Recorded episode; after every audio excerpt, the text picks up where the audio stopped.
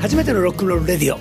えー、5回目になりましたいやいやー6回目六回目だけど第5話ですあそうだねそうだね分かんなかったねゼロが1だからそうそうそうですね、えー、いよいよちなみにねイギリスではね2階のことをファーストフロアって言うんですよああそうあなんだエレベーターねそうだね1階はねグラウンドフロアなるほどねだからかっけえそうこの0話1話っていうのと一緒ですよああじゃあそれ1話が2話目だ かグラウンドらグあラウンド界 グラウンド界だねああそっかそっかはい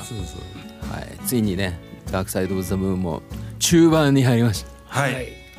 次はですね「タイムという曲ですね、はいもうそのものズバリ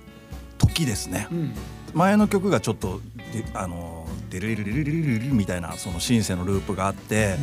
なんか人が走ってる音とかして、うんボーンって爆発するんですけどこの爆発音がまた結構長いんですよおあの余韻が。そうだねで確かにちょっあるんと、だねそうちょっと油断するとそう油断してると突然ジリリリリリリンってですねガーガーガーっつあー時計の鐘あのいわゆるアラームの音みたいのがうん鳴って結構聞いててびっくりするっていうですねまあそこも多分狙いでしょうね狙いでしょうねきっとね昔僕らは、はあのトンネルズのアルバムでね、うんあなんかボソボソボソボソボソって喋ってるからなんだろうなと思ってボリューム上げたらありましたねボリューム上げてんじゃねえやっていうありましたねあびっくりするみたいなはありましたあねのはセカンドでしょそれかなね、うんファーストはあのいい一声目がダビングすんじゃねあそうだったいそうだあっーたねうんえで俺ダビングしてたんだよちなみにこれもすっげえ打足だからぜ多分カットするけどあの騎士団のさ、うんえっと甘いめまいがあうんあって最後シンセのループみたいので終わってはいるはいでしょは甘いいはめいまいはいがうんその後鉄のハートに入る前にリリリリリンってやってるんですうよんあれ僕あのこれをそう安倍さんタイムへにタイムみたいにしたいって言っ たらトリビュじートゃあこれあのトライアングルでやろうっつっていやこれ全然カットする必要ないです よ全然そそうなのんだそれはもうそうシンセループだえからえなんかそれを切り裂いてタイムみたいになんかアラームの音とかいろいでろやってんだな始まったら面白くないですかねいやとかっ僕て言った今らまさにあ俺たちの鉄のハートだって思ってたけどそうか、うんあそこのループから来てるんだねそうそうそう、うんそのつもりだったんですよなるほ僕どはなるほど、はちなみいにやトミーはそのか鐘の音を聞いてるいつもい、聞いてるよあのこのアルバム聞くときそ今う日そうそう聞いてるびっ結構ねよくびっくりしてたでちょっと ね寝ちゃってる時とかあんのあのあ気持ちよくて、うん、そうオン・ザ・ランが結構ずっとループで気持ちよくなって、ちょっとなんか落ちかけてる時にリリーンってなって結構よくびっくりしてるあそうう、ん俺何ずっ年もと飛ばしてた、あ本当、うんあのまあ、今は好きになったけど、うん昔は嫌いだったあびっくりするから、んそうそうなんかこう流れを、タイムという曲自体がタイムは好きだったけど、あのチリリリリンって言ってから、うんあの最初のイントロも長いし、ああそうなんタだ、イね、ムタイムムのイントロ長いのはすうごい、んうんでそんな待つ必要はないじゃんっていう、だからあそこはあんま好きじゃなかった今っぽい聞き方してたんだ ねそうだね、ギターソロ飛ばすみたいな ねそうだねそうでもタイムのあの長いイントロもさなんか非常にタイムっぽいっていうか時計、まあ、そもそも時計の音みたいの入ってるじゃないですかこうそうあれねベースで弾いてんだよ、ね、ベースのミュートしてコッコッコッでコッコッコッコッその上でドーンっていう長い音符があってなんか長針と短針みたいな関係にその間にドラムのロートタムがトコトントンみたいなソロやるんだのよねがそうそうなんかもうあそこからすでにちょっと時世界計があるよねみたいになってるなみたいなイントロなんですよね「タイムっていうそう曲そうがそう。で、まあ、そのものズバリそれこそ「時について」みたいな。僕たちも「ことを Dear My Girl」っていう曲でああだからそれもあれピンク・フロイドのいろいろからなんだね、はいかっこかっこで時計で僕はそれギターで出したんです けどいろいろ待ち合わせの 待ち合わせのところに行くんですけどその後の、えー、真夜中の待ち合わせに至るまでのところでこのカカッカッッカコッカカッッコ入ってるこういうの話し始めるといっぱい元ネタが出てきちゃって 俺ちなみにさ今ちょっとソロ曲みたいのを作ろうとしてんだけどかなりまたねコンセプトアルバムなんあでしょそうコンセプトアルバムだしもうなんかいセールスのことは一切考えないはいまあそこにもいっぱいピンク・フロイドの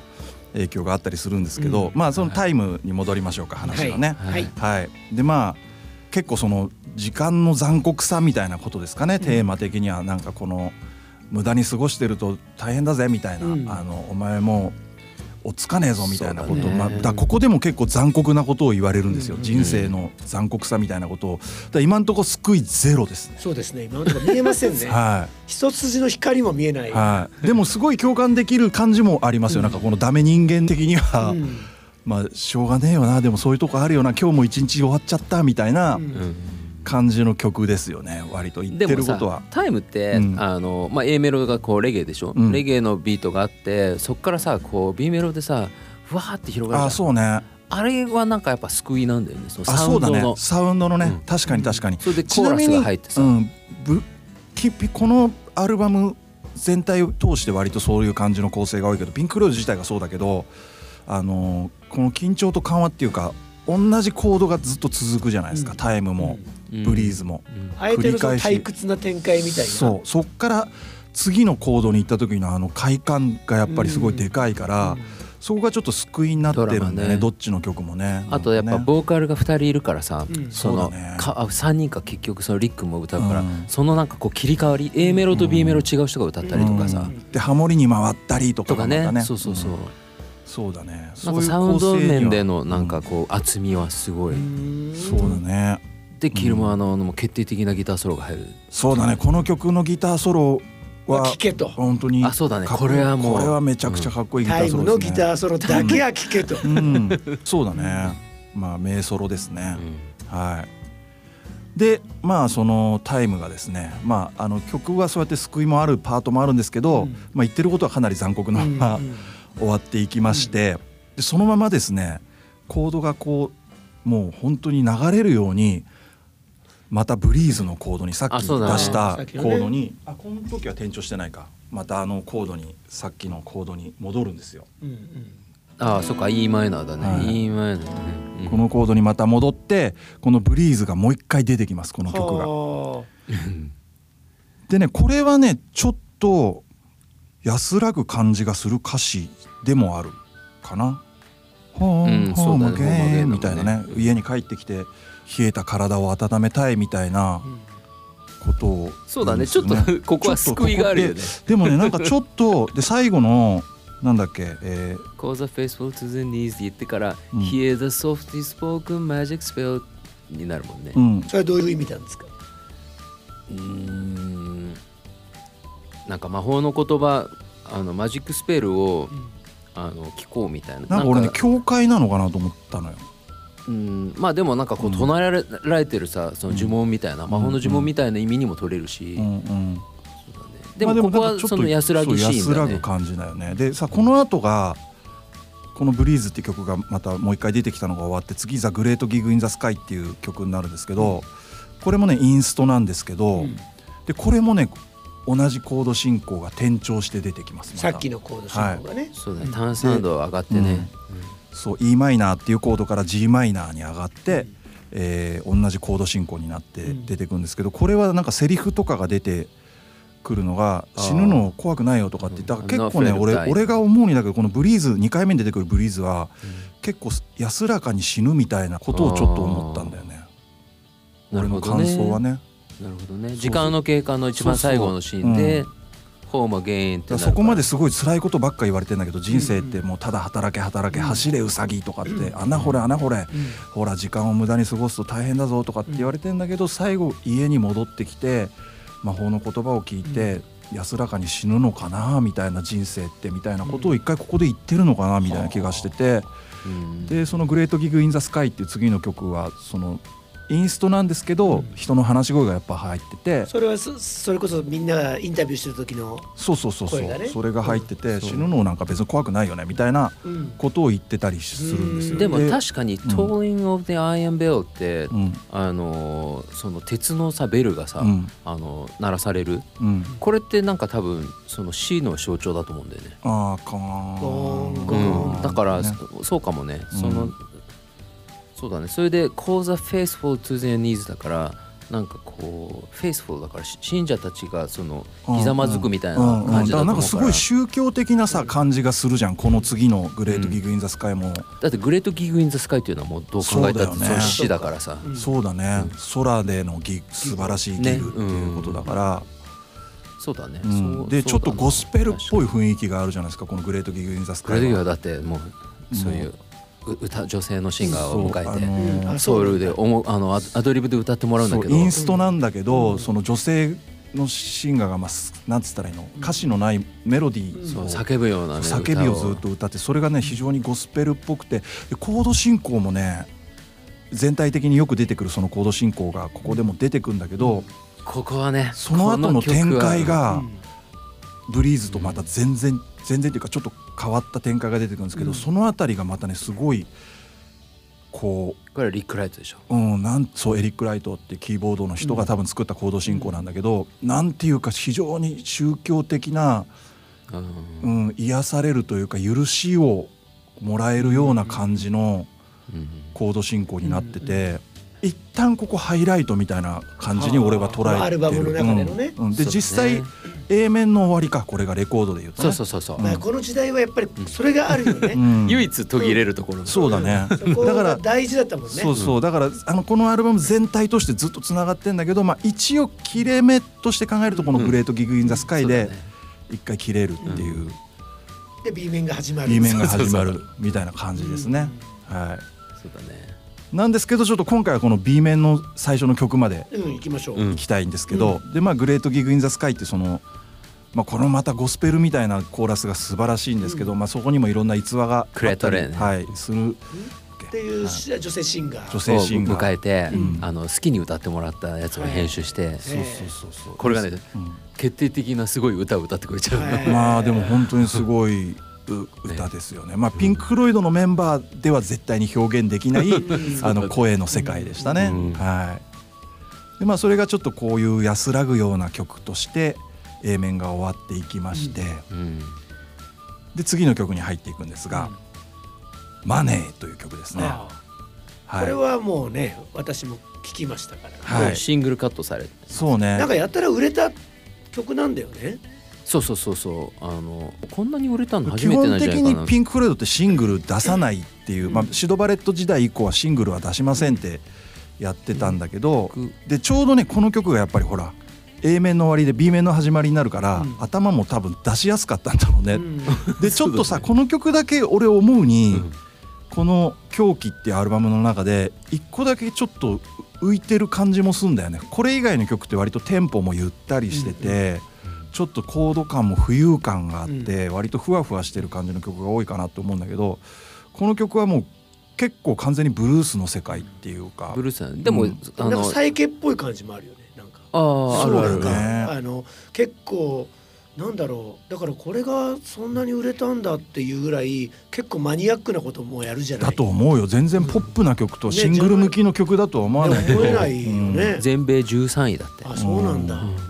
まあでもだからこそシングルになったのかなっていう気もするけど、でもさそのブルースだとしたら、うんそのゴスペルとその,、うんその親和性があるからあそうだね黒人音楽としてもねだからちょっと結構ルーツがよりこう色濃くうんただ7拍子だっていうだけで難しいそうね気がするけ7ど拍子なんですよこの曲実はブルースだっていうはところだと思うい、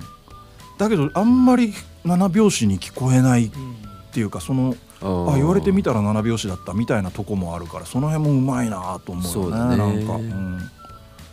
そうそうなんか DVD でさロージャーがこれアコギで弾き語りやっててうんもともとこういう曲だったんだっつってんだけど「Get a good job with more pay and you're okay」って歌ってるのねうんうん「OK」とかじゃないの。あ OK だねそうだねだほんとブルースマンがさあの家でこあうーしつさんでるような感じの曲だったなんるだほよどね。ねそれあをんなにちょっと暑苦しくなかったんだそうそうそう歌その感うじがなるほどね。まあそんなちょっと「マネー」っていう曲がありまして、まあこれはもうそれタイトルそのままお金について歌った曲ですね、いわゆるその、まあ、この辺がだから資本主義に対する皮肉みたいな感じなんですかね背金主義とか、そうだね金が諸悪の根源だみたいなことを歌っている、やっまぱありイギリス人らしい、そうねそうねん、まあ自分たちもお金のことでやっぱりいろいろストレスを感じたりとかしてたのかもしれないしね、うんなんかロジャーってそういえば一個あの抜けてる情報としてはさ共産、そのお父さんがさそうですねあの共産党、はいあそうだよでねそれでロジャー自身もね、そう共産主義者でさそうですね、うん結構なんか強烈な左翼っていう感じですよねそうそうそううんんうんだからなんかその辺の思想とかも結構反映されてる、お母さんが共産党員だったんだけどあお母さんかお父さんお父さん死んじゃったからそうだ、うんお母さんうんとロジャーがそうだうんえ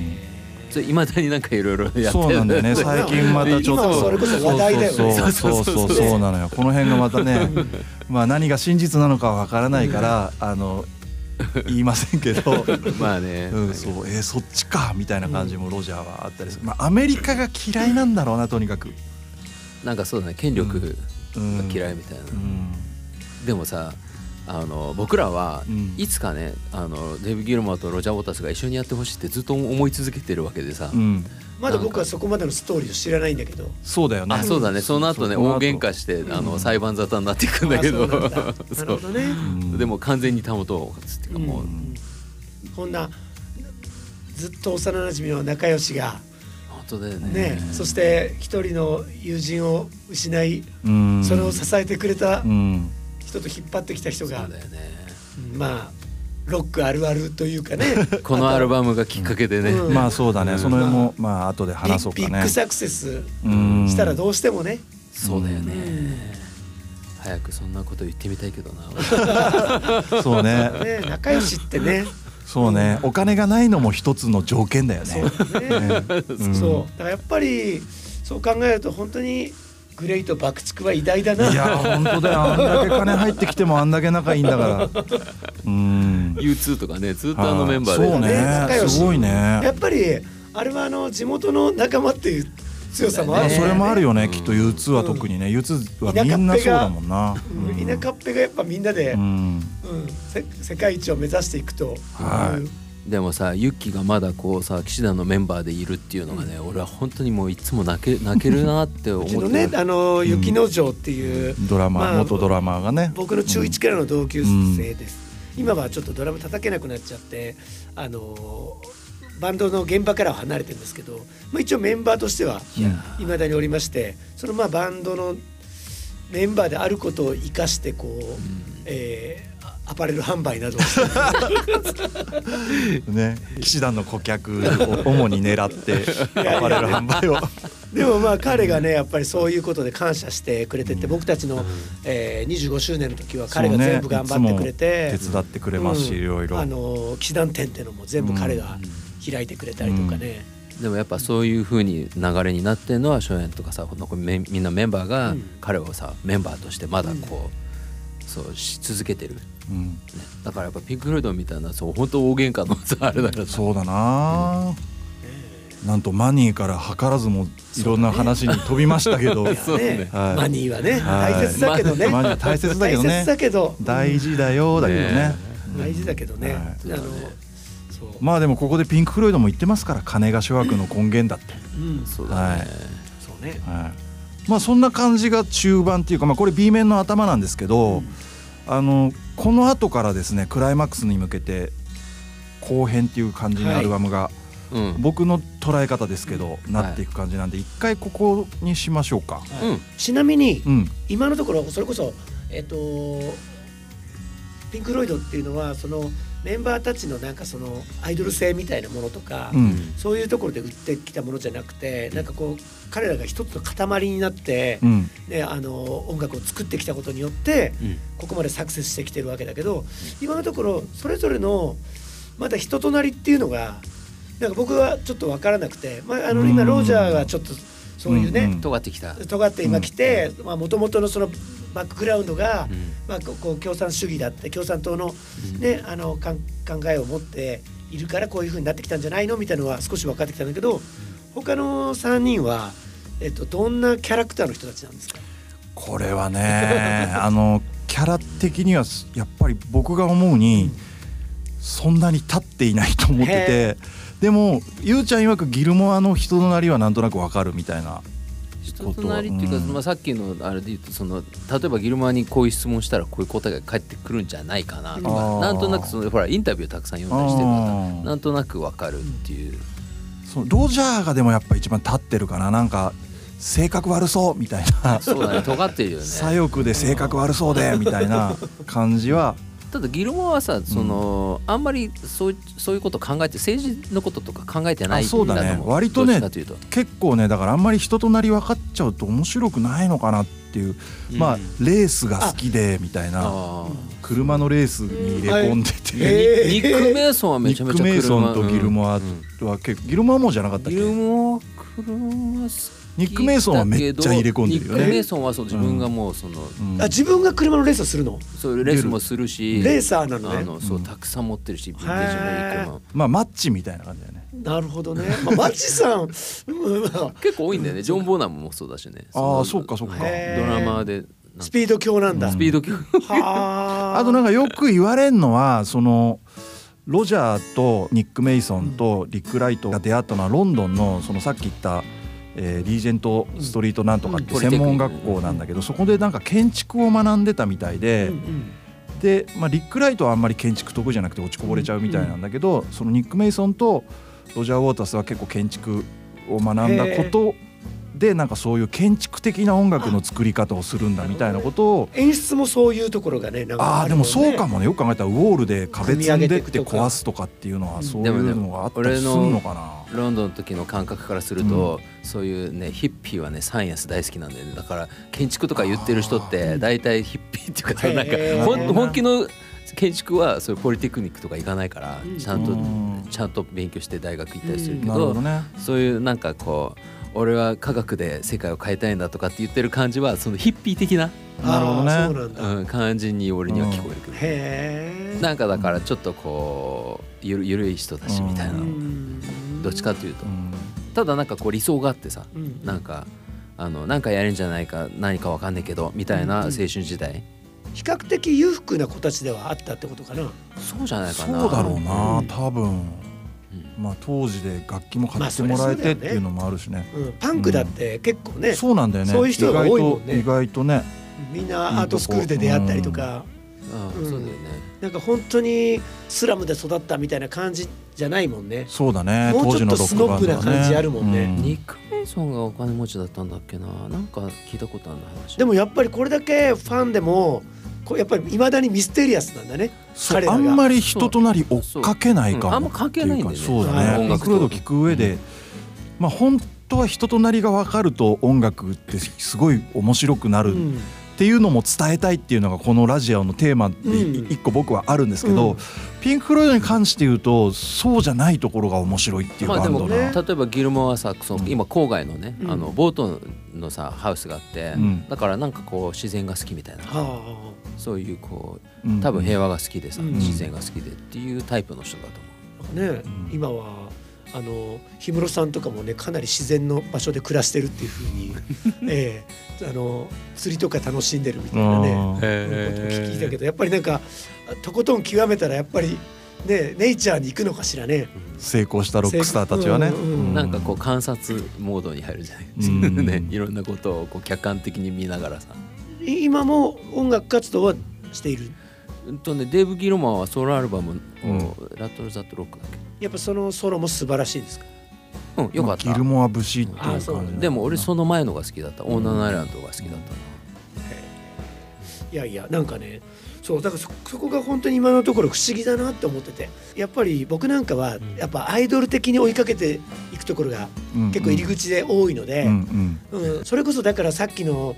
初期のピンク・フロイドのさなんかファッションとヘアスタイルとかにそんな燃えなかったみたいたなな感じがあって、やっやっぱピストルズとかそうね。ね、うなんかがああいうファッショナブルで、うん過激でとか、うんね、それこそだからなんだろう LA メタルとかも分かるみたいなあーそうねやっぱなんか、あのファッションがこ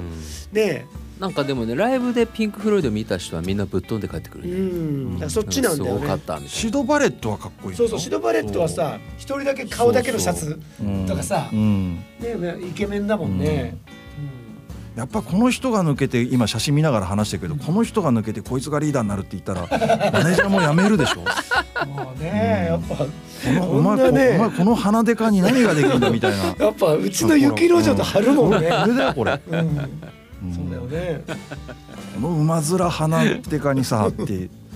なっちゃうよな、でもやっぱりだからだからこそこの、まあ、ロックってそこのなんか対極的なものがあるじゃないめちゃくちゃやっぱり、もうこの世のものとは思えないような美男子が、うん見たこともないような歌い方をすることにギャーってもなもなるしかと思えばすごくなんかねあのそれこそ欧米人だけど意外と背とかちっちゃかったりとか、うんちょっと小太りだったりとか、うんなんかそんなに容姿には恵まれてないんだけどその人たちがさ生み出すなんかそれこそ狂気みたいなうんうんものとかになんかめちゃくちゃ憧れを持ったりとかもするし、そうだねそういうパターンもあるもんねね、ロ確ッかクにってその、うんなんかこう2つ真逆のかっこよさがあるよね、うんだからこそなんか自分たちの代弁してくれてんだみたいうんなそうだななんかそういうことに夢中になったこともあるし、うんだからやっぱその歌詞サウンドなんかこのバンドみんそのパッションなんかそういうのの一つのその総合なんだよねピンク・ロイドってうね。んうんなんかそうだねあのまあ振り切れてるよねでもやっぱ演り出もうんでこの狂気からさ振り切れてるあのライブもスクリーン使ったりとかさ、そうだね映像客席にこぼれるぐいらいのドライアイスそうんのスモーク使ったりとかさ、いやーなんかねちょっとずつ分かってきましたよ、うんピンク・フロイドがちょっとずつ そうだね、ん自分たちの人となりにフォーカスさせないことに振り切れてるそうなんだね感じがするな、ううんんそれもくそれも含めての演出がしっかりうんああ確るっかにて確いかうにところだよね、まあ演出っていうちょっとちょっと軽く聞こえちゃうかもしれないけどすごくやっぱりロックスターとして重要な、うんうんね、その人のカリスマ性を売るんじゃなくてそこではなくて音楽をとそのパフォーマンスに全部集中させるっていそううだねだって壁作っちゃうぐらいだもんね。まあねそうそう誰だっていいのも見る壁の向こうで演奏するから、ね、本当だよねこの後ピンク・ロイドは本当本当ライブでいやだから今、うん今今まさにそういう感じの演出になってきててそれこそねあのルックスを見せなかったりあとはあそうねずっとえあうのん目の前に写幕を全部つけてそこにあーじ字とか映像を投影してえっと音楽を楽しませるっていう若いアーティストの方はすごい増えてきてる、うんそれ世界的にうん増えてきてるけどそれをもう大昔にすでにやってたっていそううだねなんかそういう先取りだね。それの多分オリジンみたいな。うん今回狂気の話までしかしないからあれだけどこの後ウォール」っていうアルバムをピンク・フロイドは作るんですけどそれは本当にでも自覚的にそれをやってるからね、うん観客と演者の間にはどうしても越えられない壁があるんだっていうことを表現するためにわざわざコンサートの間に壁を作ってって観客から見えないようにどんどんしていくっていうコンサートをやるっていう。それがね、日本人でそれを言ったのはもう野坂昭之ぐらいのその男と女の間には暗くて深い川がある。そう いうまあね、越えられない川みたいな ことがみたいねな。ねはい。ま感じですあけそどねんな感じですかね。まあじゃあそんなところでちょっはと中編を、はいえーは終いわらせるいよいよ、えー、クライマックス、はい狂気の後編に、えーはい向かいたいと思います、はいえーありがとうございましたいありがとうございました。た。